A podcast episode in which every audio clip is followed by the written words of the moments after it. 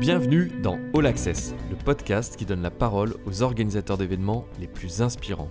Je suis Pierre-Henri Deballon, cofondateur et CEO de WizEvent. Avec Bastien de Marcillac, gérant de la société Event etc., qui organise Vélo Tour, une balade insolite à vélo dans 10 villes, nous vous invitons à découvrir les coulisses de l'événementiel, grâce au retour d'expérience et à l'expertise de celles et ceux qui créent des événements extraordinaires, mais aussi à travers leurs anecdotes passionnantes. Au fil des épisodes, nous vous ouvrons les portes d'événements de tout type et de toute taille, une véritable source d'inspiration et de bonnes pratiques que nous tâcherons de décortiquer et mettre en perspective ensemble. Cette émission est réalisée avec le soutien de WizEvent, qui équipe au travers de ses 5 bureaux dans le monde plus de 200 000 événements et lieux de loisirs de tout type, avec des solutions innovantes de billetterie inscription, de CRM, de contrôle d'accès et de cashless, que ce soit pour de petites manifestations, mais aussi pour les plus grandes. Bonne écoute et n'hésitez pas à prolonger la discussion en partageant l'épisode ou en réagissant sur les réseaux sociaux de WizEvent.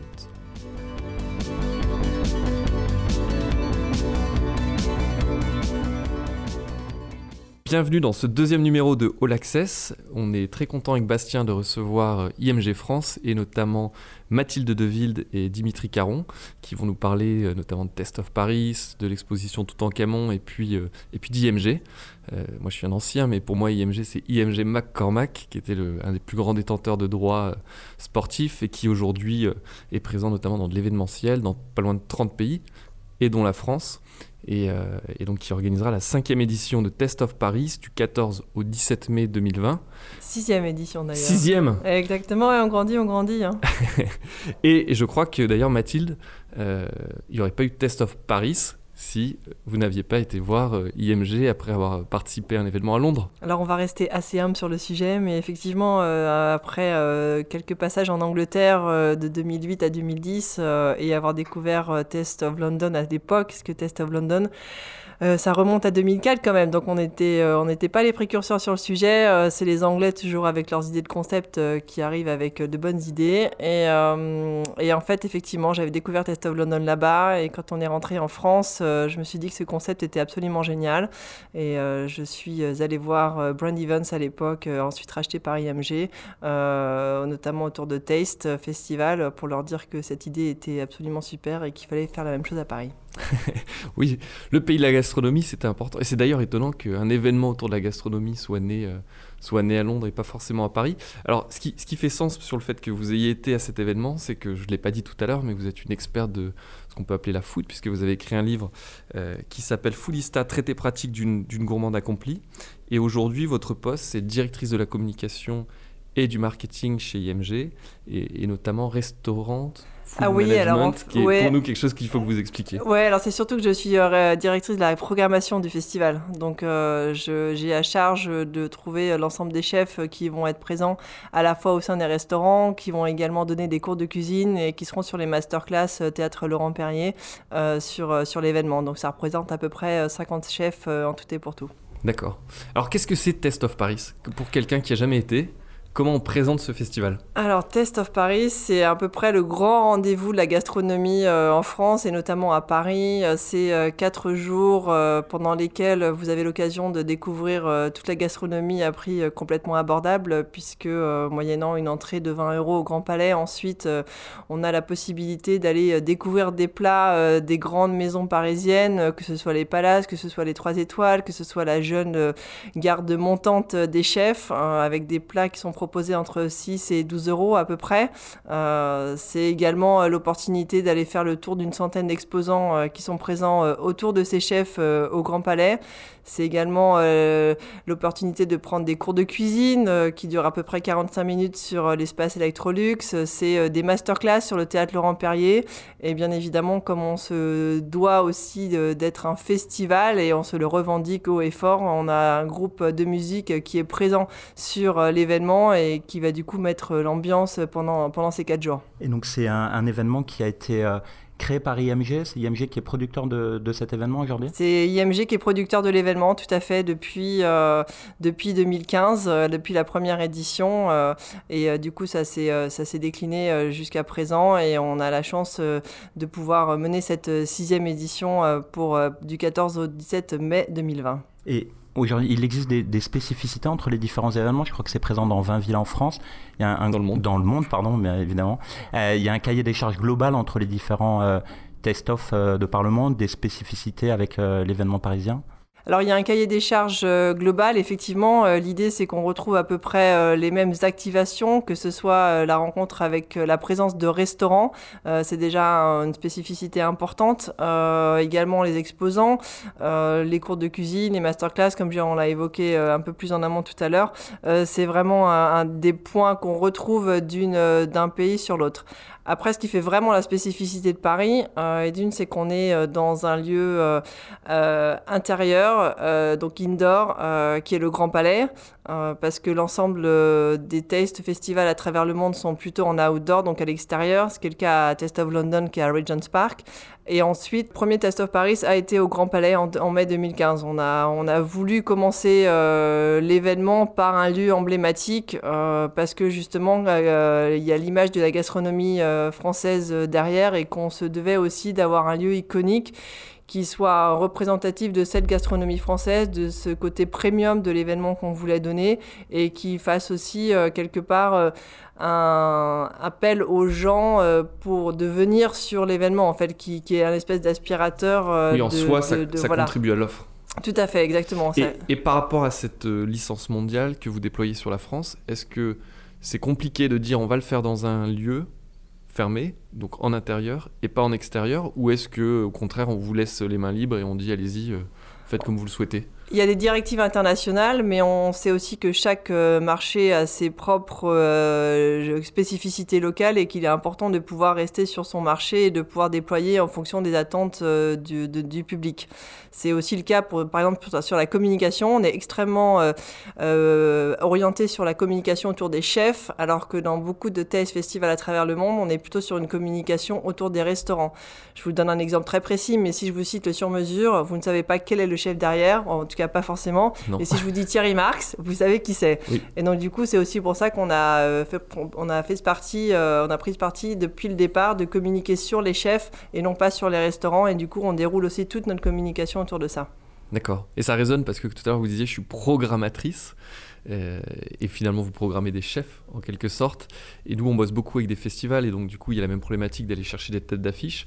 Je me demandais s'ils avaient ces chefs très connus, Thierry Marx et autres, si euh, comme euh, les grandes stars de la musique, s'ils avaient des riders, en tout cas des conditions assez exigeantes pour venir, parce que j'imagine que pour eux, habitués à leur cuisine et à leurs outils, en tout cas un cadre habituel, c'est quand même peut-être plus compliqué pour eux de venir sur un événement où certains vont jusqu'à, je crois, 10 000, euh, préparer jusqu'à 10 000 plats en trois jours. Euh, j'imagine qu'au début, le boulot pour les convaincre a dû être, euh, a dû être assez, assez conséquent. Ah bah, c'est pas une partie de plaisir tous les jours, ça c'est sûr, c'est le moins qu'on puisse dire. après, je pense qu'on leur offre aussi un écrin qui est particulièrement attractif, qui est celui du Grand Palais. C'est vrai que euh, même des grands chefs comme euh, Frédéric Graton euh, du Prix-Cathlon, Romain Médère du Plaza Athénée ou encore Nicolas Salle, François Perret du Ritz, leur dire qu'ils vont cuisiner pendant 4 jours au Grand Palais, ben, c'est aussi une belle récompense de leur travail qui est réalisé au quotidien et c'est ça aussi qui leur permet de, devenir et qui, les incite en tout cas à faire partie de l'événement. D'accord. Aujourd'hui, quels sont vos, principaux arguments justement pour arriver à faire venir ces, différents chefs sur Test of Paris? Alors les principaux arguments, bah, ça va être avant tout le rapport avec le grand public. Euh, on est aujourd'hui un festival qui accueille environ 31 500 visiteurs. Euh, donc euh, c'est aussi un bain de foule pendant, pendant 4 jours pour le restaurant. C'est aussi une vraie mise en avant de leur restaurant auprès du grand public. Il faut savoir que la plupart de ces chefs sont dans leur cuisine une grande partie de l'année. donc c'est à la fois pour eux et pour leurs équipes parce qu'il y a un côté team building assez important sur l'événement de pouvoir participer à quelque chose en dehors de leur, de leur restaurant. Donc d'avoir justement ce rapport direct avec le grand public. Ça, c'est en tout cas, en tout cas en termes de communication et de relations euh, publiques de leur établissement, c'est un point particulièrement positif. Euh, on est également aussi euh, sur un événement qui n'est pas uniquement là pour se faire plaisir, mais on a des objectifs business, bien évidemment, sur lesquels il faut répondre. Être présent à Test of Paris, c'est rentable pour une grosse partie des restaurants. c'est un point extrêmement important pour nous et pour eux.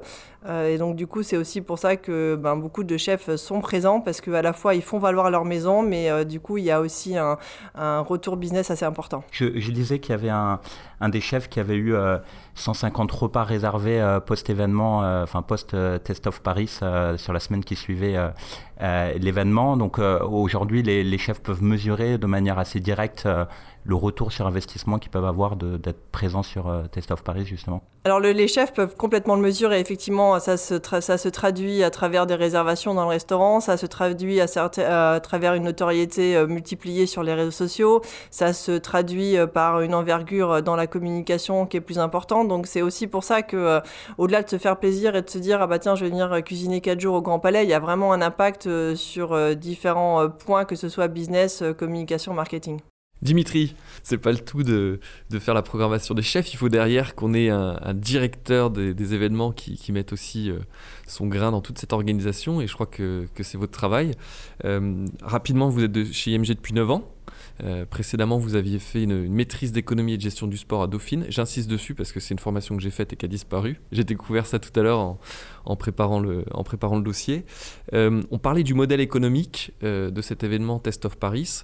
donc il y a une partie billetterie. J'imagine qu'il y a des partenaires qui s'associent. Et, je voulais aussi comprendre un peu toute cette logique sur notamment les chefs. Est-ce qu'ils louent l'espace ou est-ce que c'est un partage de revenus avec eux? Comment se structure ce modèle économique? Alors au niveau des recettes, donc effectivement il y a tout ce qui est euh, le partenariat, il y a, la billetterie, il y a aussi euh, la location des stands pour les exposants. Mais en revanche sur le côté chef, euh, il n'y a pas de, de, notion financière pour accueillir un chef. En revanche, on va prendre une partie de ce qu'ils vendent en commission. D'accord. Oui, donc vous êtes intéressé derrière à ce que sur les revenus qu'ils génèrent. Voilà. Ok. Donc c'est du gagnant-gagnant en fait. C'est du gagnant-gagnant, voilà. Et, et, nous aussi, on se doit de, de faire venir le public pour qu'il y ait une consommation euh, derrière dans les restaurants. Quand, vous lancez l'événement, donc il existe déjà dans d'autres villes. Euh, on a une experte food qui euh, se charge de faire venir les chefs. Quel est l'axe de communication que vous choisissez? Donc il y a effectivement le Grand Palais, mais quels sont les, les leviers de communication que vous avez utilisés et quelles cibles vous avez voulu viser quand vous avez lancé l'événement? Comment vous avez structuré tout ça Nous, à Paris, on voulait tout de suite se, positionner euh, au niveau premium. Euh, on est un événement innovant, unique, euh, quasiment pas vu encore en France, même si certains festivals avaient une partie food. mais nous, on, l'a orienté pleinement vers, vers cet axe-là. Donc ça, c'était vraiment le, point le plus important. et puis après, on a, on a voulu tout de suite faire de cet événement un vrai succès populaire parce que la cuisine aujourd'hui, euh, à travers les médias, les émissions de télé, euh, ça touche tout le monde. Euh, et donc, donc voilà, l'idée c'était vraiment de pouvoir faire découvrir la gastronomie au plus grand nombre dans un cadre incroyable qui est bien sûr le lieu du Grand Palais. Oui, justement, sur, sur, le Grand Palais, c'était, j'imagine, la, volonté de faire un événement premium et donc du coup de, de ce lieu. Il y avait d'autres sites qui, pouvait être en mesure de, pouvoir accueillir euh, l'événement sur lequel vous avez réfléchi pour, euh, pour le monter? Alors, on en a parlé tout à l'heure, mais comme ça venait de Londres, on a commencé à travailler sur des sites outdoor et euh, on, avait vraiment beaucoup avancé avec le Jardin des Tuileries. Ça ça s'est finalement pas fait parce que la culture française n'est pas aussi exportée vers l'extérieur que les Anglais. On va dire que les Anglais ont moins de difficultés à sortir et même quand il pleut, en français c'est un peu différent. Et puis surtout, le jardin des Tuileries, ça collait pas forcément en termes de, de, sécurité alimentaire et d'hygiène, parce que s'il pleut, ça va être vite de la boue. Euh, s'il fait très sec, c'est vite de la poussière. Donc ça collait pas. Et on s'est assez vite dit quand même que l'intérieur c'était plus efficace. Euh, ensuite, pour accueillir Taste, il n'y a pas beaucoup de lieux à Paris qui, qui permettent d'accueillir Taste. Euh, donc on, a, on avait on avait peu de choix et on a trouvé un accord assez rapidement avec le Grand Palais. Et comment on travaille justement avec le Grand Palais? Du coup, c'est euh, une location d'espace. Euh, après, vous, entre guillemets, vous faites ce que vous voulez à, l'intérieur. Il y a des contraintes, des prestataires imposés. Comment est-ce qu'on travaille avec une grande entité comme le Grand Palais? Alors, oui, c'est une grosse entité parce que ça fait partie de la réunion des musées nationaux. Donc, il y a un niveau euh, hiérarchique dans, dans l'État, dans le ministère de la Culture aussi. Donc c'est pas un site comme les autres, c'est pas un site anodin. Donc oui, on paye une location à, la journée en exploitation et en montage, démontage. Et puis après, on a un certain nombre de, de, contraintes. Alors, il y a une partie qui est résumée dans le cahier des charges techniques euh, et qui impose des prestataires. Quelques-uns sont imposés, ou alors on a une liste de prestataires qui sont labellisés par le Grand Palais, et après à nous de choisir parmi ceux-là. Mais on vous donne les clés quand même. C'est-à-dire que vous avez quand même une, forme de liberté. Euh. On a une forme de liberté, à part euh, quelques, quelques prestations euh, qui, sont, qui sont importantes pour la, pour la sécurité du lieu en particulier, pour l'opération du lieu, donc tout ce qui va être électricité, maintenance et nettoyage. Voilà, tout ce qui a, a un lien avec le fait que le Grand Palais est un lieu qui doit être protégé. Et ils veulent éviter, bien sûr, tout risque de qu'il soit abîmé. Quand, quand, on paye à la journée, on veut payer le moins de journées possible. Et du coup, pour, euh, pour vos équipes, c'est un défi organisationnel assez incroyable, c'est-à-dire de monter le plus vite possible et de démonter le plus vite possible. Moi, j'ai le souvenir de, euh, de vous avoir croisé euh, à la fin de test et puis de vous féliciter. Et puis, c'était un sourire de satisfaction. Et en même temps, je voyais dans, et puis dans les paroles que tout de suite, il fallait enchaîner sur le démontage. Comment comment c'est géré ce défi? Ah, C'est une bonne question. On a on a euh, trois jours et demi de montage, voire, euh, voire, voire trois jours et demi plus une nuit.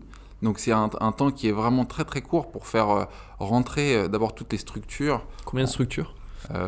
En, structure, c'est une dizaine de, semi-remorques hein, qui, viennent rentrer dans le Grand Palais juste pour la structure.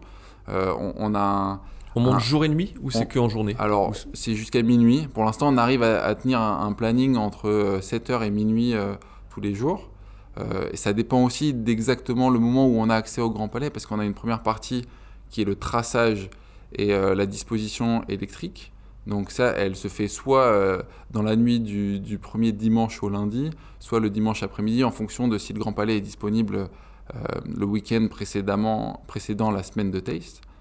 et puis après, il faut faire rentrer, à, partir du moment où les structures sont montées, il faut faire rentrer bien sûr toute la partie technique, donc les partenaires, les exposants, euh, toute la partie technique des cuisines aussi principalement avec beaucoup de mobilier euh, et d'électroménager. Et justement sur euh, toute la partie mise en place des restaurants, si on prend cet exemple-là, ce que dit Dimitri sur, sur le, le, montage et la structure. Après, les restaurants peuvent accéder généralement à leur espace à partir du mercredi midi. Donc ça veut dire qu'on a pris le, Grand Palais, on va dire le lundi matin. Donc le mercredi midi, euh, euh, ils peuvent accéder à leur restaurant. Donc nous, on, on aura fait le montage euh, de toute la partie structure plus toute la mise en place du, des gros, du gros matériel. sachant que nous, en fait, pour les restaurants, on met à disposition tout le gros matériel. Donc je parle des tubes, de, de, de tables d'office, de, d'éviers, de d'armoires froides positives et négatives. Et une fois que tout ça est mis en place, donc eux, les restaurants accèdent à partir du mercredi midi pour commencer toute la partie déco. Euh, et après, la mise en place euh, de toute la partie euh, ingrédients, menus, etc. sur toute la journée du jeudi, sachant qu'à 17h30, il faut que tout soit prêt. C'est le top départ, ouais. C'est l'ouverture. Jeudi 17h30, c'est l'ouverture. Jeudi 17h30, c'est l'ouverture, avec notamment, en fait, ce qu'on fait, c'est qu'on fait une grande photo avec tous les chefs à 17h30. Donc, on accueille la presse à 17h30. En fait, après, ensuite, il y a la photo avec tous les chefs.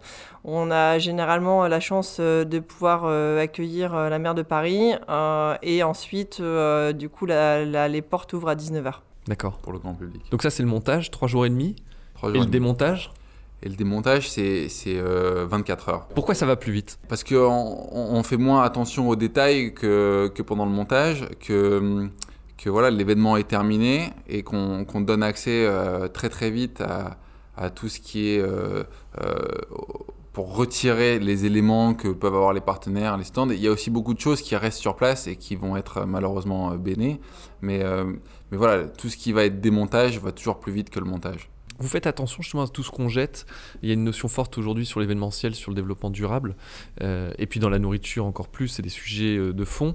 Est-ce que vous avez euh, des actions particulières justement sur limiter les déchets et faire en sorte que ce soit plus réutilisable? Oui, alors tout à fait. Sur, sur l'empreinte écologique, on va dire, du festival, c'est un sujet sur lequel on s'est penché il y, a, déjà euh, quelques, éditions maintenant. Euh, alors par exemple, euh, c'est un, détail mais qui a extrêmement son importance.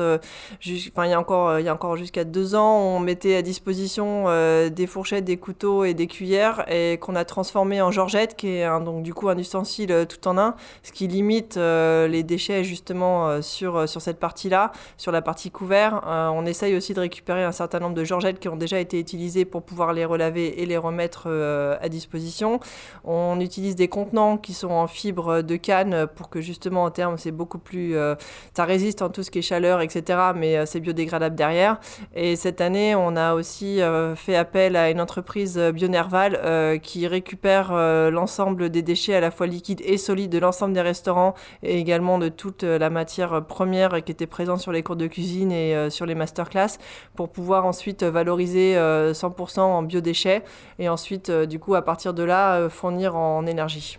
Vous, sensibilisez les chefs sur ces problématiques ou euh, ils, ont un, ils ont un cahier des charges à respecter aussi euh, sur, sur ces, justement ces problématiques d'environnement, développement durable Alors on les sensibilise et euh, ce qu'on va aussi essayer de mettre en place pour l'année prochaine, c'est que justement c'est toute la matière première, en tout cas toute la préparation en amont de l'ensemble des plats, tout le tous les, les produits qui n'utiliseront plus, euh, justement, on va essayer de mettre euh, cette filière un peu plus en amont au sein même des restaurants avant l'événement pour que justement on ait vraiment une 100% euh, de valorisation des biodéchets sur l'ensemble de la, de la, du temps de production. On, parlait de, montage, des montages un petit peu tout à l'heure. Pour, pour rentrer un peu dans les détails, aujourd'hui, pour le pilotage de l'événement, vous utilisez des outils particuliers de gestion de planning différentes choses. Comment est-ce qu'on organise tout ça? Parce que c'est pas simple d'arriver à tout faire entrer, et faire tenir le planning, etc. On, a un planning euh, sur site, bien sûr, parce qu'on ne peut pas rentrer tout en même temps dans le Grand Palais. Déjà, il y a, une politique de, nombre de, camions euh, à l'intérieur du Grand Palais à un instant T. Donc on parce que les camions rentrent dans le site. Hein. Les, camions rentrent dans le site. Alors d'ailleurs, le, nouveau, le futur nouveau Grand Palais euh, permettra d'avoir les camions qui, qui passent en dessous pour euh, une plateforme de déchargement qui sera sous le, niveau de la nef. Mais aujourd'hui, euh, les camions rentrent dans la nef par, par la porte côté Seine, la porte sud. Et on, est limité en nombre de camions en même temps. Donc nous, on a un, planning assez précis d'intervention à partir du lundi matin de, de, de la semaine de montage. Mais avant ça, si c'était euh, votre question, on n'a pas un planning euh, prédéfini euh, sur sur, on n'utilise pas d'outils de, logistiques ou de. C'est un planning sur Excel. C'est un planning, sur Excel et, et c'est aussi beaucoup dans la tête. On est une petite équipe. on travaille. Vous êtes combien à bosser sur, sur l'événement On est en permanent. On est, six. En permanent, bah non, on est trois. on est trois permanents, trois externes, mais on, est une équipe de six aujourd'hui pour, pour monter un projet comme celui-là. Et, et pendant l'événement, vous montez à combien Avec tous les. Si, si, vous intégrez tous les prestataires externes Tous les prestataires, tous les staffs des restaurants, on va monter à, 1000 personnes. Mais qui sont directement sous vos, entre guillemets, vos ordres, qui sont vos propres prestataires Non, nous, alors le côté prestataire va, va, être plutôt autour de 300 personnes. Euh, et, après, bien sûr, il y, y, a aussi beaucoup de staff des restaurants euh, et des exposants qui, qui, viennent travailler. Mais donc, donc au tout, il y a, y a entre 1000 et 1500 personnes qui vont travailler sur Taste. D'accord. Grand Palais, c'est grand, c'est beau, ça permet d'avoir le positionnement que vous évoquiez, qui est un positionnement haut de gamme qui était voulu. Euh, on a les chefs en tête d'affiche, mais il faut remplir le lieu. Euh, Mathilde, ça c'est le marketing, la communication. Quelle a été la stratégie Du coup, bon, on a compris le positionnement de visée euh, sur le haut de gamme, mais quelles ont été les actions que vous avez mis concrètement en place pour remplir? Alors pour remplir le Grand Palais, c'est un vaste sujet. euh, parce que ça peut vite faire vide, c'est le danger. Ça, peut vite faire vide. Alors, il y a, y a, toute une partie euh, mise en scène et scénographique extrêmement importante. Euh, effectivement, c'est, ça a été un grand, euh, un grand travail au tout début, quand on a repris les rênes de l'événement, de travailler sur cette scénographie, donc sur le travail du floor plan, comme on l'appelle dans notre jargon, de travailler cette hauteur aussi, parce que le Grand Palais, ben, sous cette belle verrière, ça peut également vite, faire très bas si on ne travaille pas pas sur la hauteur, donc on a travaillé avec des ballons, notamment pour, pour aller chercher justement de l'amplitude. On a, cette année, on a également travaillé beaucoup sur la luminosité, on a, on a accroché des grosses guirlandes tout le long des tout le long de, de la nef pour justement venir aussi habiller. Donc ça a été voilà, ça, ça, ça, se joue à la fois sur, des détails, sur, le, lieu et sur le plan de com. Euh, sur le plan de com, alors il faut aussi euh, c'est aussi pour ça qu'on avait axé la communication sur euh, les chefs euh, de manière assez forte, parce qu'on sait que c'est un, faire festival, venir comme un festival. Enfin, en fait, il faut vraiment se garder à l'esprit qu'on est un festival, que ce soit de musique, de food, on reste un festival et qu'on a des têtes d'affiche, euh, et c'est ça qui fait venir les, les gens. Donc on avait travaillé la première année notamment sur une photo qui avait particulièrement marqué les esprits, où on avait représenté un peu cette idée de, de la scène avec tous les chefs en train d'avoir un geste particulier pour recréer ce, ce tableau. Euh, et, c'est vrai que ça avait marqué beaucoup les esprits. On a un plan euh, relation presse euh, mené par l'agence Walkie Talkie particulièrement bien ficelé avec quelques activations qu'on met en place dans l'année auprès des journalistes et des influenceurs qui sont particulièrement bien suivis. Donc, Sur des médias plutôt traditionnels ou c'est très digital aujourd'hui? Alors on a des deux, on a vraiment des deux parce que ben, on sait qu'on ne peut pas non plus passer tout en digital. bien évidemment, on est présent sur les réseaux sociaux, euh, avec euh, sur Instagram, euh, sur, sur Facebook notamment, avec une communauté assez forte. On travaille beaucoup aussi en IRP, comme on dit dans notre jargon, auprès des influenceurs, parce que c'est eux qui vont relayer au plus près de l'événement bah, c'est les, les, les, RP digitales, on va dire. Donc, c'est-à-dire que euh, ça va, on, va, on, va, on va mettre des actions en place avec les influenceurs, par exemple, euh, qui vont aller dans les restaurants, qui vont vivre des expériences un peu particulières en amont de l'événement pour pouvoir justement relayer sur leur propre compte Instagram ou, euh, ou autre, autre support. Et puis, bah, on continue à travailler avec la presse parce que c'est extrêmement important, parce que ça reste des canaux de communication euh, qui sont encore euh, très forts. On a eu des partenariats comme euh, France Bleu cette année qui nous a permis d'aller chercher une audience très captive. on a fait une campagne de communication sur France Inter. On a travaillé avec M6 et notamment en accueillant leur, leur finaliste de Top Chef dans 2019 et la même chose en 2018.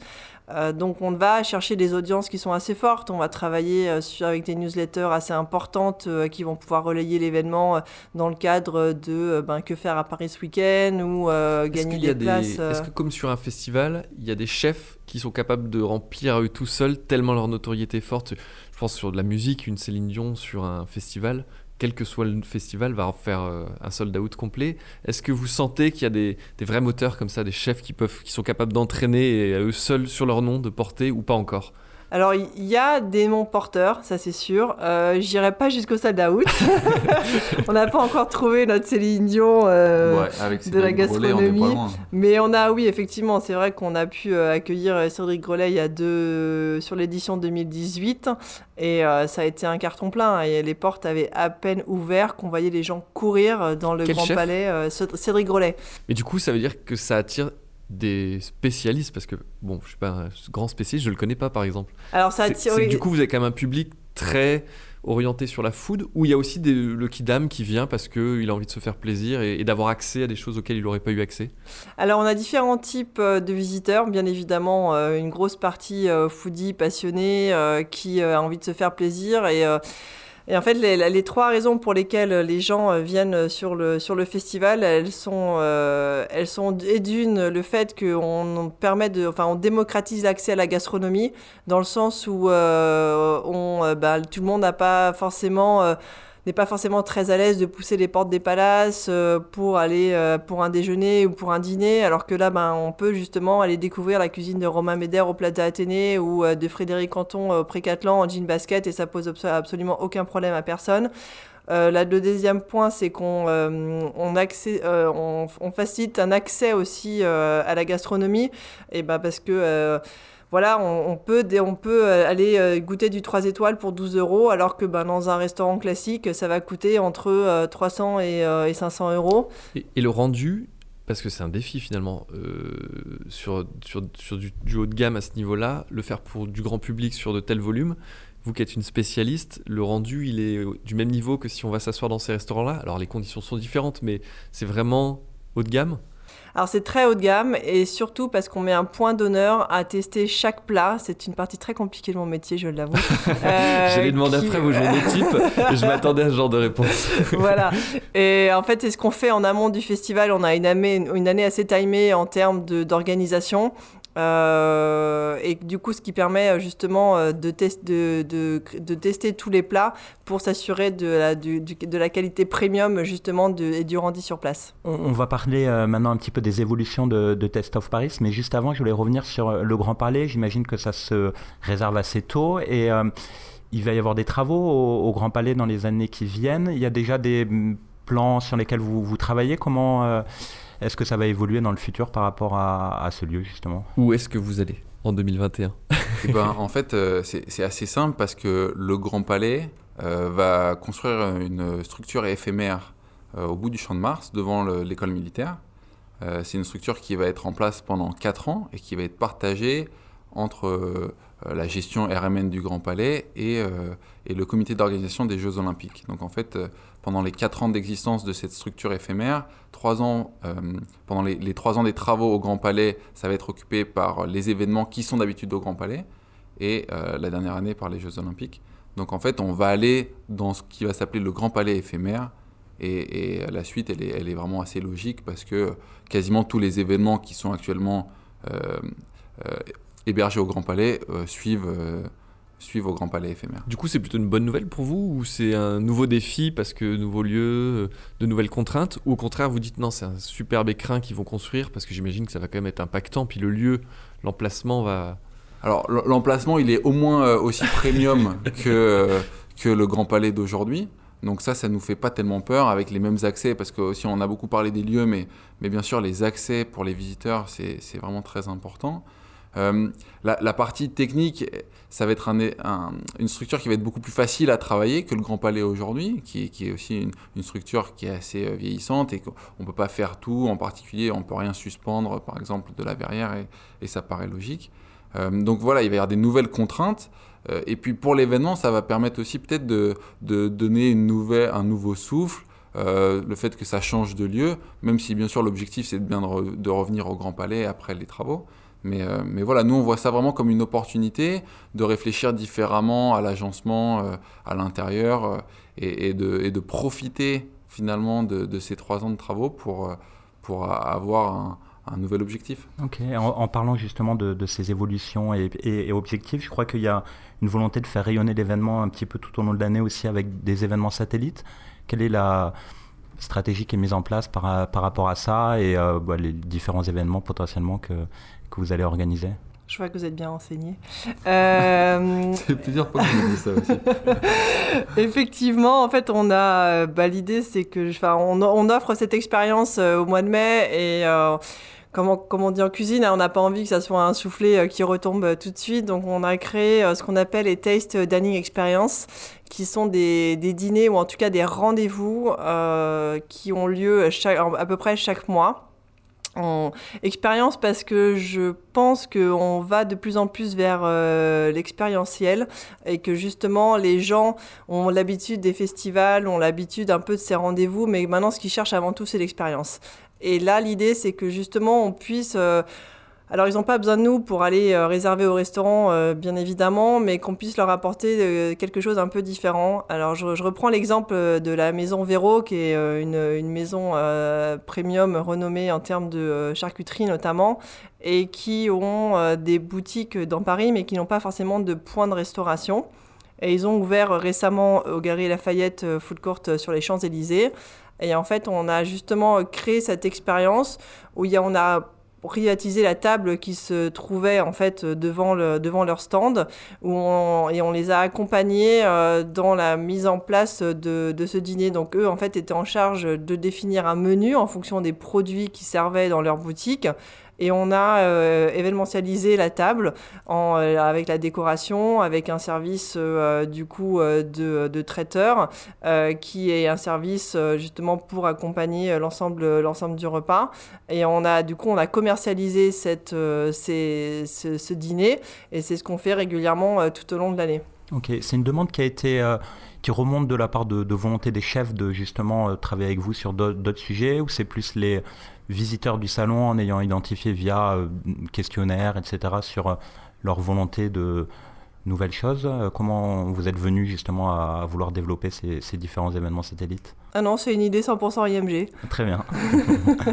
et, pour, pour aussi prolonger ça, dans, dans, dans tous les événements maintenant pour lesquels on réfléchit euh, d'intégrer en France, que ce soit un deuxième événement Taste ou, ou un événement qui a, qui a rien à voir, euh, notre expérience et notre expertise food fait que forcément on voudrait peut-être intégrer une dimension food à un événement qui ne le soit pas.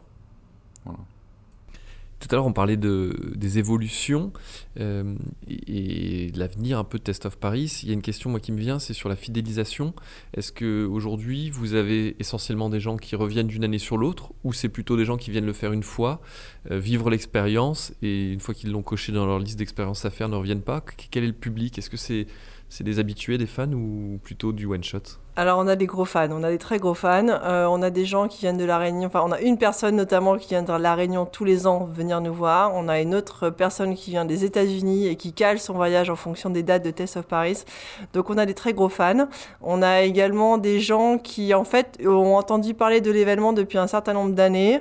On a, je parle comme si on avait 10 ans d'expérience, mais... Euh, mais vous capitalisez aussi sur la marque mondiale, parce que je pense que ça Oui, alors on capitalise sur la marque mondiale, mais pas tant que ça, parce que en fait les, les gens sont pas tout tout à fait au courant, enfin en tout cas, n'ont pas forcément à l'esprit qu'il y a une résonance aussi importante à l'international. Mais c'est vrai que par exemple cette année, on a quand même eu 53% euh, de nouveaux visiteurs. D'accord. Et, euh, et, on le sent parce que pendant le festival, ils viennent nous voir. Vous êtes content de ça ou euh, pas? C'est bien ou c'est pas bien? C'est toujours bien parce que ça fait amener de nouvelles personnes et puis en même temps on se dit mince, c'est qu'on n'a pas réussi forcément à faire revenir toutes les autres. C'est toujours un éternel débat de d'avoir. C'est difficile de satisfaire tout le monde, ça c'est sûr. 50% c'est bien, mais, mais nous on aimerait faire plus dans, la partie euh, justement du casting, c'est quelque chose sur lequel on travaille, c'est de ne pas reproposer le même casting tous les ans, même si 100% des chefs veulent revenir. Nous, on espère que, que de changer une partie du casting, ça va faire aussi venir d'autres personnes, mais on risque aussi de perdre ceux qui venaient pour euh, tel ou tel chef qui aujourd'hui n'est plus au casting. Donc, donc c'est assez difficile de trouver le bon équilibre. Oui, puis on est tous passés par là. Hein. Le nombre de fois où on s'est dit je vais y aller, je vais y aller, puis finalement on n'y va pas. Et euh, effectivement, euh, sur place, on avait des gens qui venaient nous voir en disant ah c'est génial, c'est super, ça fait des années que je voulais venir, je suis, finalement venu. Donc c'est ça aussi, euh, à peu près, enfin, c'est là où on capitalise sur notre succès, c'est qu'on sait que c'est ancré dans la tête des gens et que maintenant il faut passer à l'étape supérieure en se disant bah, il faut aller maintenant chercher une billetterie. Et puis, pardon, sans faire de, de mauvaise, de bonne publicité, pardon, on a commencé dans le dur avec euh, Taste of Paris. Les deux premières années, ça a été très compliqué pour différentes raisons. On n'était pas capable de proposer une expérience parfaite aux visiteurs, en particulier en termes de queue, que ce soit de la queue à l'entrée, euh, la queue pour euh, avoir le moyen de paiement. Alors, avant d'être WizEvent, c'était d'autres systèmes. La première année, c'était quasiment des jetons.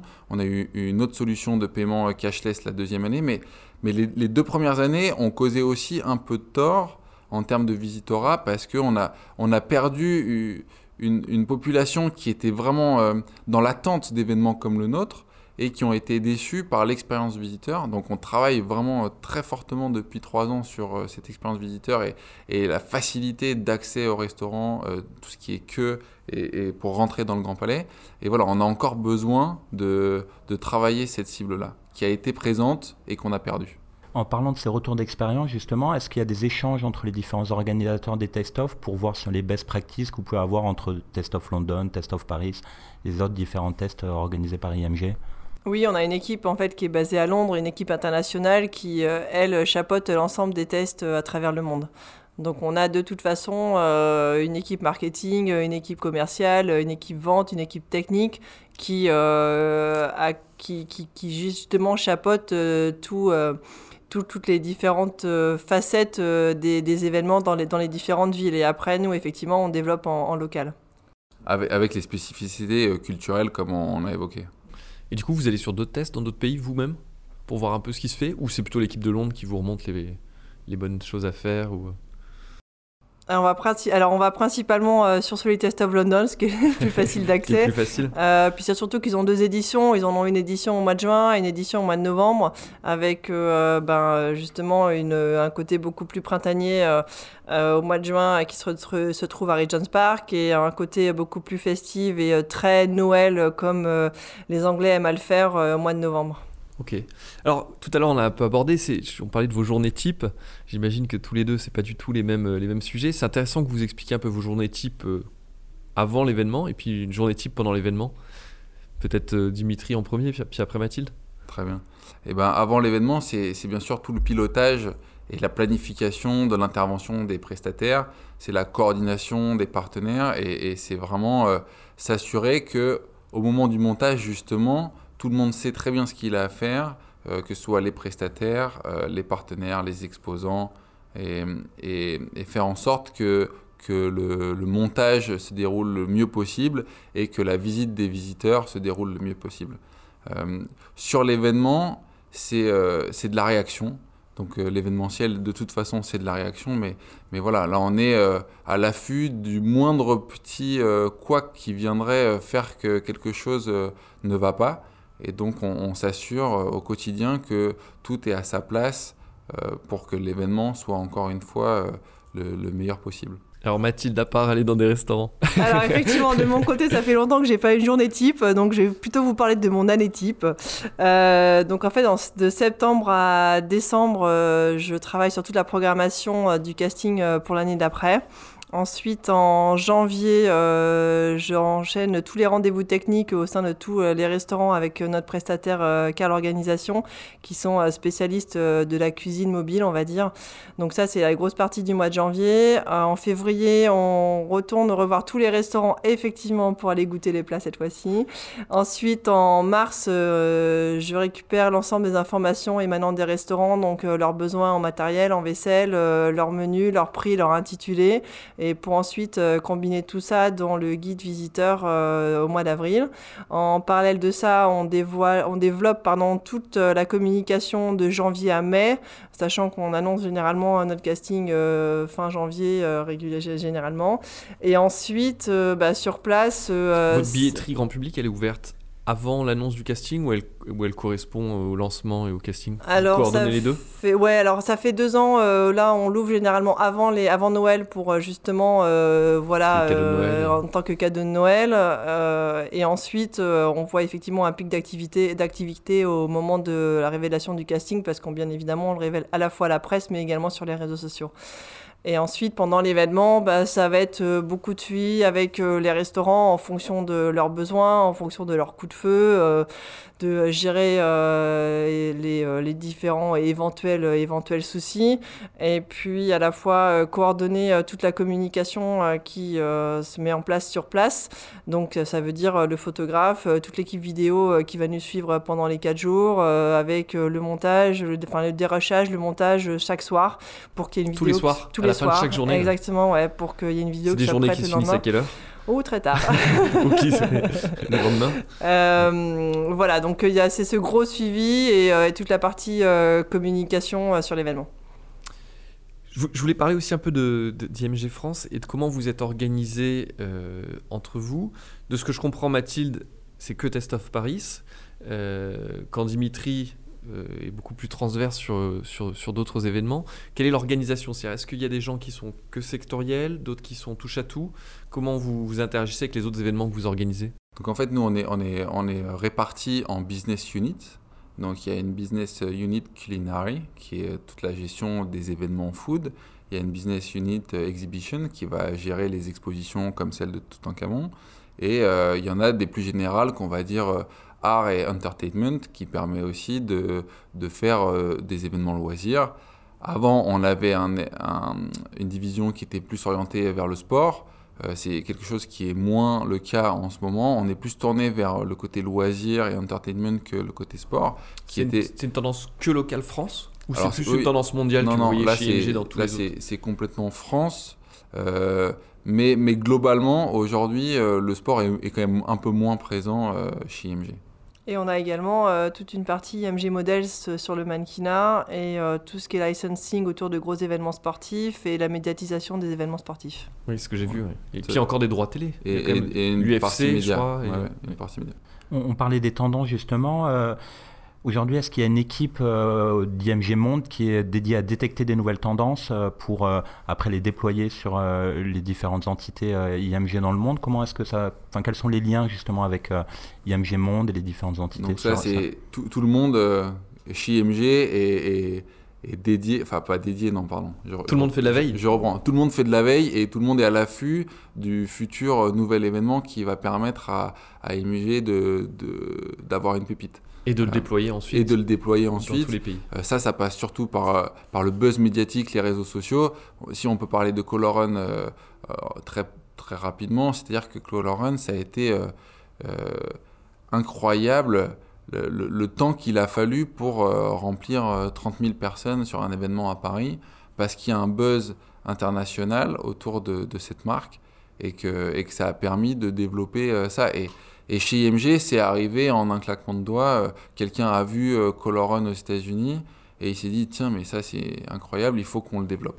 Et du coup, c'est un rachat qui a été fait ou c'était une, c'était un- c'était une licence? C'était une licence, donc on était euh, IMG était euh, était le, le licencié officiel pour organiser les événements en Asie, en Europe et en Océanie euh, et aussi au Moyen-Orient, pardon. Donc voilà, mais aux États-Unis, c'était géré par par la marque mère qui s'appelle Bixley. D'accord. C'est- un, vrai phénomène mondial. Je, vois, bien là ces, différents co qu'il y a pu avoir à Paris, mais également à Marseille, Nancy, euh, organisés par IMG. Comment vous expliquez que euh, y a des événements comme ça, euh, comme Color Run, mais d'autres événements qui euh, ont pendant quelques années un nombre croissant de, participants et qui s'essoufflent un petit peu après ou ont des tendances un petit peu moins importantes? Bah, c'est un peu le contraire de Taste sur ce côté-là, où, où Taste, on, on va permettre euh, euh, aux personnes de, de- de- on, va, on va les fidéliser sur quelque chose qui est à faire et à refaire pour goûter de nouveaux euh, chefs chaque année. Euh, Color Run, c'est un, un peu moins le cas, c'est-à-dire qu'une fois qu'on l'a fait une, une fois, on, on a compris le concept. Il n'y a pas un challenge sportif. C'est dur à renouveler. Euh, c'est dur à renouveler et, et c'est et c'est ça peut-être qu'on n'a pas assez bien vu venir à un moment donné. C'était le côté éphémère de ce concept qui était vraiment encore une fois incroyable, mais, euh, tout ce qui est fun, euh, run en tout cas, a souffert d'un essoufflement euh, après 5 ans. Est-ce que c'est li- c'est lié au concept en lui-même ou aussi à la, concurrence? Parce qu'on nous, on l'a vu, on est en première ligne sur, sur la billetterie. On sent toutes ces tendances. C'est-à-dire qu'il y avait Color Run, c'était IMG, c'était la marque phare. Et puis derrière, il y a eu, même, même à niveau étudiant, des courses étudiantes sur le même principe, euh, d'autres franchises qui sont arrivées. Est-ce que ça, ça nuit au concept en lui-même ou c'est le concept en lui-même qui était limité? Alors forcément, euh, à l'instant T, c'est pas évident de voir qu'il y, y a beaucoup de courses euh, identiques qui sont montées, en sachant que Run, c'était la marque euh, de référence.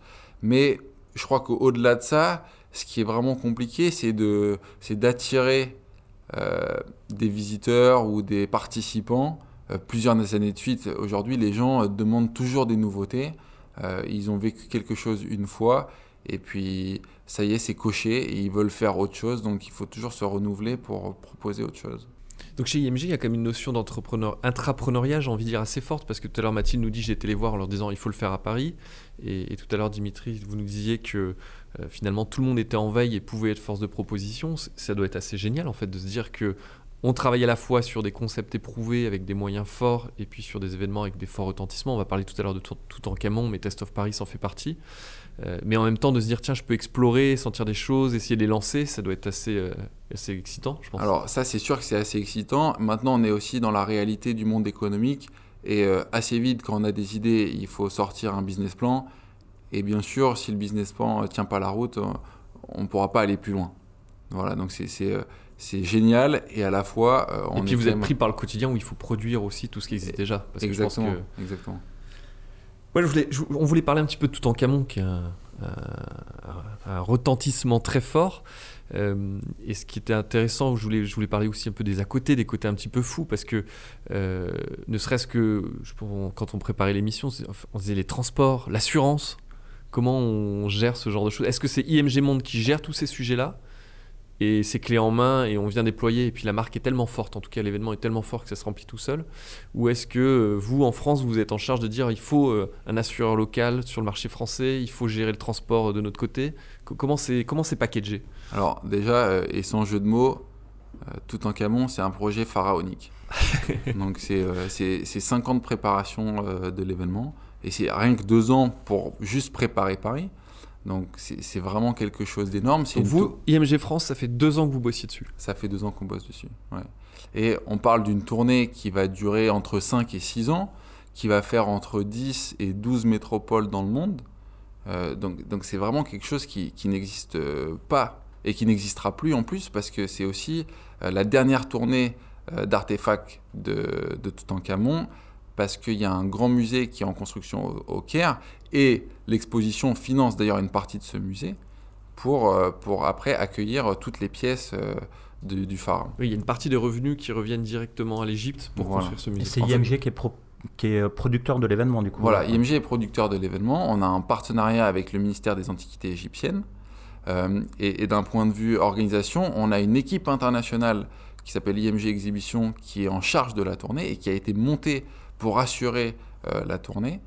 Et on a des équipes locales dans chaque euh, pays où euh, l'exposition va, va être présentée qui aident plutôt sur la partie marketing, commercialisation et billetterie. Il faut du marketing et, et, de la communication sur tout en camon ou ça se vend bah, tout seul? Parce que là, pour le coup, c'est le chef idéal. Il remplit, il fait sold out tout seul. Ouais. Alors, il, faut, bien sûr, il faut, il faut du marketing et de la communication. Il faut surtout euh, intéresser la presse. Voilà, aujourd'hui, euh, ça a été un, énorme succès à Paris parce que la presse a adhéré à, notre message, à la façon dont on a présenté l'événement, à, la magie qui règne autour de l'Égypte en France et autour euh, de la découverte du, tombeau de Toutankhamon. Il n'y a pas le même succès dans les autres pays?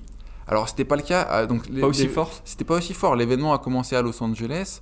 Euh, ils ont fait 750 000 visiteurs sur une durée de 9 mois. Nous, on a fait euh, 1,4 million de visiteurs sur une durée de 6 mois. Donc on voit que en fonction des régions, déjà sur les deux premières dates, donc là l'événement est parti à Londres pour, euh, pour la, troisième date, euh, troisième fois pour 6 mois, à la Saatchi Gallery.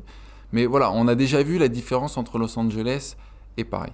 Mais là, l'expo est reparti euh, sur, une autre ville. Comment, euh, comment elle voyage en fait cette, cette expo? C'est, je crois un Boeing qui transporte les différentes pièces? Alors en fait, on est en, on a un partenaire qui est FedEx, qui est en charge de toute la partie transport justement d'une ville à l'autre. Euh, FedEx est un partenaire global, donc il va suivre pendant toute la tournée. Et en fait, on a, on a estimé qu'aujourd'hui, l'avion restait le, moyen de transport le plus sécurisant pour euh, transporter des pièces de, de ce niveau-là. Euh, que les, les crashs, même s'il peut y en avoir, sont quand même très très rares. Et, et aujourd'hui, on n'a pas de, de, de, pression à travailler avec FedEx sur des transports aériens. On a dit qu'on parlait pas de chiffres, mais l'assurance, elle coûte combien?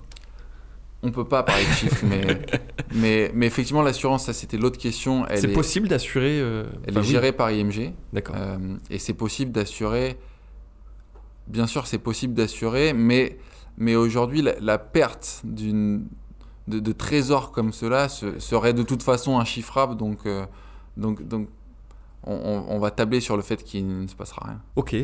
Déjà, un grand merci. Parce que c'est, euh, passionnant d'avoir les à côté de, ces grands événements que, dont on entend parler dans la presse et qu'on, voit à la télé et, et, ainsi de suite. Puis c'est c'est très c'est intéressant d'avoir vos retours et de savoir un peu comment vous vivez tout ça. On a quelques questions plus pour vous. Euh, sous forme d'une dizaine de petites questions. Euh, je vais vous poser la question, puis je vous demanderai à tous les deux de chacun de répondre euh, l'un après l'autre. Si vous étiez un événement, vous seriez quel événement, Mathilde? C'est une excellente question. je pense que je répondrais Burning Man. Burning Man. il y a un côté très décalé et très décadent. Euh, alors, j'ai jamais eu l'occasion d'y aller, mais je, ça m'interpelle particulièrement. Ouais. Et Dimitri? Et moi, moi je, reviens plutôt au basique de mon sport de prédilection qui est le tennis. Alors, je dirais euh, Roland Garros. Ah. et, si vous étiez un lieu événementiel, euh, du coup, euh, Dimitri également? Moi, je serais dans la nature. Alors, ça n'a rien à voir avec Roland Garros, vous me direz, mais, mais pour commencer à pratiquer le triathlon, euh, j'ai vraiment trouvé que, que, le meilleur terrain de jeu, c'est ce qui existe déjà. Moi, j'avais plus... je pense qu'on se rejoint un peu, mais j'avais un peu cette idée des cabanes euh, dans, euh, dans la forêt euh, qu'on retrouve, qu'on peut retrouver sur des plateformes de réservation. voilà, enfin, le, ce côté un peu décalé aussi, ça me plaît beaucoup. Le... Vous avez des super pouvoirs, on vous les donne là tout de suite, et avec une baguette magique, vous pouvez remonter dans le temps et aller à un événement auquel vous n'aviez pas pu assister, soit parce que vous étiez pas né, soit parce que vous n'aviez pas, pas eu l'idée d'y aller. Vous iriez à quel événement et avec qui? Ah, le concert de Queen, je pense, euh, avec mon mari. Lequel? Bah, Le dernier, le, le, mythique. Non, moi je vais rester dans le sport. Euh, je pense que je vais, je vais, euh, je vais revenir sur un match. Roland Garros? France Non, alors là c'est plutôt le foot parce que c'est aussi notre passion, mais un France-Bulgarie qui ne nous permet pas de nous qualifier pour la Coupe du Monde de 94 à l'âge à laquelle. Alors on, ne donne pas la possibilité de changer le match. Hein. C'était juste d'y ah, assister. Je suis pas sûr que c'est génial d'aller voir cette euh, défaite. Non, alors non, bah, dans ce cas-là, il faut que, il faut que je me, faut que je réfléchisse là. bon, J'avais une autre question, mais qui a été, qui a été grillée par, par Mathilde. C'était Burning Man ou l'Expo Monnaie, donc elle a déjà répondu. Et pour toi, Dimitri, ce serait? Moi, ce serait ni l'un ni l'autre. Quel est le prochain événement auquel vous allez assister? Euh, L'arrivée du Père Noël. Moi, je vais, je vais à Londres là euh, demain. Euh, on, va voir trois événements en deux jours. Euh, Winter Wonderland, qui est une, un festival de Noël qu'on organise en Angleterre et qui est aussi un des projets pour, pour l'année prochaine à Paris. On va voir King Tut à la Saatchi Gallery justement pour voir comment les Anglais ont mis en scène un événement qui, qui qu'on vient d'accueillir. Et puis on va aussi voir Taste of London demain. Donc voilà, un gros programme pour les deux prochains jours. Et qu'est-ce qu'on regarde justement quand on est organisateur d'événements en arrivant sur un, sur un événement? Qu'est-ce qu'on regarde en premier? Alors de mon côté, ça va être euh, comment, comment on y accède et comment on rentre, avec quelles informations, euh, quels partenaires. Et, et est-ce que euh, en, tant que visiteur, je comprends tout de suite ce qui va, ce qui va m'arriver? Ok. Et vous, Mathilde? Bah Moi, je veux savoir où est-ce qu'on mange. Et, et je regarde la déco aussi, là, toute la mise en scène.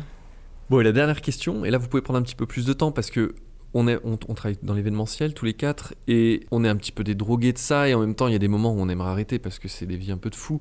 Ça dépend aussi à quel moment on nous, le demande mais j'aimerais que vous nous racontiez euh, votre meilleur et votre pire souvenir sur un événement euh, et, vous pouvez rentrer un peu dans le côté anecdotique chacun, chacun votre tour. Qui commence?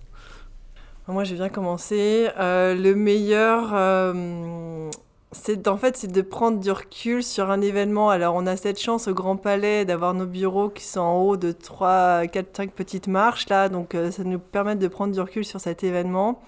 Et je pense effectivement de voir ces gens euh, débouler et courir sur le stand de Cédric Grolet et on se dit qu'on a quand même réussi à faire ça, et ça, c'est un, un grand moment de fierté. il faut que tu précises qui est Cédric Grolet, du coup. Oui, alors du coup, Cédric Grolet est l'un des grands pâtissiers à l'heure actuelle euh, et qui ouvre, euh, qui est en train d'ouvrir sa boutique, euh, et qui a plus de centaines de milliers de, de followers sur Instagram.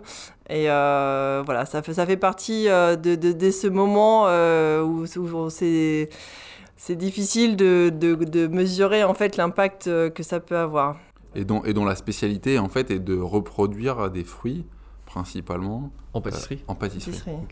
Donc Mathilde, c'est ça, c'est bosser énormément sur un projet et puis quand ça ouvre de prendre un peu de recul et de dire waouh j'ai contribué et puis un petit peu de, prendre de la hauteur. Et puis de voir tous ces chefs débarquer au Grand Palais avec euh, des étoiles euh, pour le coup plein les yeux et non pas forcément dans le guide euh, et de se dire qu'ils sont sous le Grand Palais et qu'en fait on vient réaliser quelque part un rêve d'enfant ça, c'est le meilleur souvenir, mais alors la pire galère, parce qu'il y a quand même des moments qui sont un peu pénibles, c'était quoi ah, C'est quoi l'anecdote qui, qui, vous a le plus marqué Moi, je pense que Dimitri sera assez d'accord sur la gestion des files d'attente les premières années. Sans la solution With Event, je tiens à préciser. On travaille, euh, enfin l'événementiel, euh, je pense que c'est avant tout un service, enfin de l'hospitalité. Euh, c'est ça, on offre un service euh, au grand public, on offre un service aux visiteurs, euh, on a envie que tout soit parfait, on a envie que l'expérience soit unique et, d'avoir un quack sur l'expérience, c'est particulièrement frustrant. Moi, je crois que je vais commencer par le pire quand même, parce qu'au-delà des files d'attente, on a, eu à Taste, à une heure de, l'ouverture, un problème de Wi-Fi. Je, crois que c'était la deuxième année. Et, on n'était pas sûr que les, les codes barres allaient pouvoir être scannés pour l'entrée des personnes. Et, je pense que ça, c'est un gros coup de pression. Euh, surtout qu'il y, avait déjà, donc ça devait être la deuxième année parce qu'il y avait déjà une notion de cashless qui était associée au billet. Et, et on voyait vraiment la, la panique avec, avec notre prestataire Wi-Fi au Grand Palais qui n'était pas du tout en mesure de nous rassurer. Et, et pendant une heure, on s'est vraiment demandé comment ça allait se passer. Et finalement, ça, ça, a très bien fonctionné, euh, mais, mais, euh, mais voilà, ça, ça, a été réouvert le réseau euh, une demi-heure avant et on a eu le temps en, 30 minutes de, de, passer par tous les états. Ouais, coup de pression. gros, gros, coup de pression. Comme quoi, dans l'événementiel, il y a toujours des solutions. Mais c'est assez marrant parce que quand on est confronté à, ces situations-là, on se dit mais c'est improbable, ça fait des mois que je bosse dessus, puis c'est souvent des trucs assez galères. Et puis petit à petit, tout se met en tout s'aligne et se remet dans un axe. Et c'est ça qui est assez c'est épuisant, mais c'est assez rigolo aussi de voir que bah, finalement tout se, tout se remet en. Et, je trouve que les gens qui bossent dans l'événementiel, on en recrute beaucoup parce qu'on est dedans, mais ont cette capacité aussi à, à, prendre du recul et à pas paniquer.